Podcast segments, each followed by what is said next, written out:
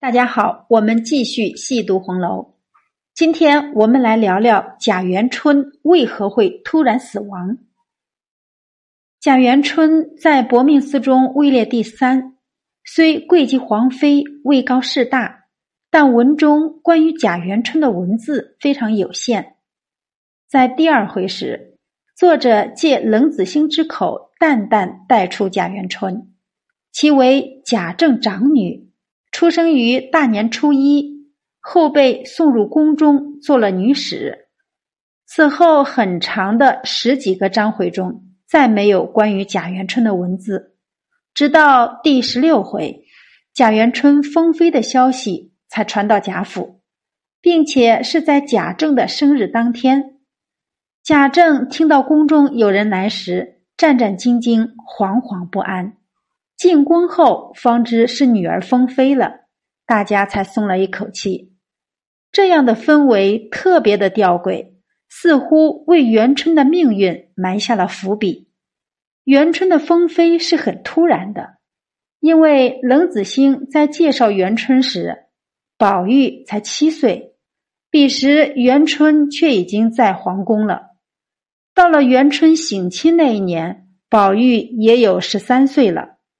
除去建造大观园花费的一年，可见元春至少在宫中待了有五年才得以封妃。而封妃之前，贾府对宫里的信息一概不知，元春毫无征兆的就被封了。事情就是这么巧，元春莫名其妙的被封，最后连死也都是莫名其妙的，何以见得呢？虽然红楼未完。但是前八十回，作者已为我们做出了很多剧透。譬如根据第五回众差的判词，我们都能对其的命运，我们都能对他们的命运走向做出大致的猜想。在《薄命司》中，贾元春的《红楼梦》曲《恨无常》如此写道：“喜荣华正好，恨无常又到。”眼睁睁把万事全抛，荡悠悠把芳魂消耗。望家乡路远山高，故向爹娘梦里相寻告。儿命已入黄泉，天伦呵，需要退步抽身早。在这段曲子中，我们可以获悉一个信息，那就是元春死得很突然，以致他死的时候。都没来得及跟父母告别，贾府的人也毫不知觉。由望家乡山高路远，可知元春不在京城，而是在路远山高的野外。那么，元春到底遇到了什么事呢？纵观全文，除了在第五回可以寻找关于元春命运结局的线索，便是第十八回。在这一回元春省亲过程中有听戏一项活动，元春点了四出戏，分别是豪宴、乞巧、仙缘和离魂。其中乞巧后面脂砚斋批语长生殿扶元春之死。长生殿是一部演绎唐明皇和杨贵妃爱情故事的戏剧。二人历经各种曲折后，又和好如初，并于七夕节在长生殿互相发誓永不分离。然而安史之乱爆发，在逃亡过程中军事哗变，唐明皇不得不赐死杨贵妃。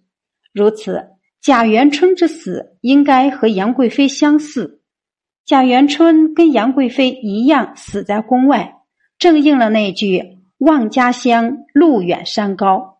那么贾元春到底得罪了谁，以致下场如此凄惨？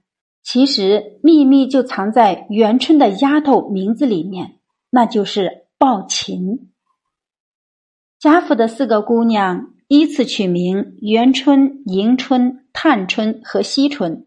作者暗示四个女子的命运是元应叹息。而四个姑娘的贴身大丫头分别是抱琴、思琪、侍书和入画，不仅暗示四人分别擅长琴棋书画，更有别的含义。思齐通死棋，暗示迎春的人生是不能扭转的悲剧。世书通世书，输赢的输，暗示即便精明如探春，也要输给命运。再者，入画通入画，暗示惜春最终了无虚化，看破红尘。那么抱琴呢？秦字是金字上面有两个王，暗示元春被卷入了二王之争。那么这两个王是谁？在前八十回着重描写到的两个王，便是北晋王和忠顺王。而且由第三十三回蒋玉菡的呛香罗引发的事件来看，忠顺王府急急要寻蒋玉菡，主要是因为。蒋玉菡后来投靠了北晋王，二王关系的紧张程度可见一斑。而在秦可卿葬礼中，北晋王屈驾路祭，却不见忠顺王的身影，可见贾府与北晋王是同一派势力。所以，作为贾府政治筹码的元春，最终是作为北晋王一派的人物，卷入了北晋王和忠顺王的斗争之中。那么元春具体是怎么死的呢？在第七十二回，王熙凤说出了她的一个梦，梦到一个宫里一个妃子打发人来跟她要一百匹锦，这妃子不是元春，王熙凤不给，那人便来抢，抢着抢着就醒了。锦象征着富贵，而贾府的一百匹锦要被另一个妃子来抢。意味着贾府的百年富贵要葬落在另一个妃子手里，而什么妃子能有那么大的能耐呢？只能是背靠忠顺王一派势力的妃子。北晋王和忠顺王在宫外斗，元春则被迫和代表忠顺王的另一个妃子斗，结果显而易见，他输了。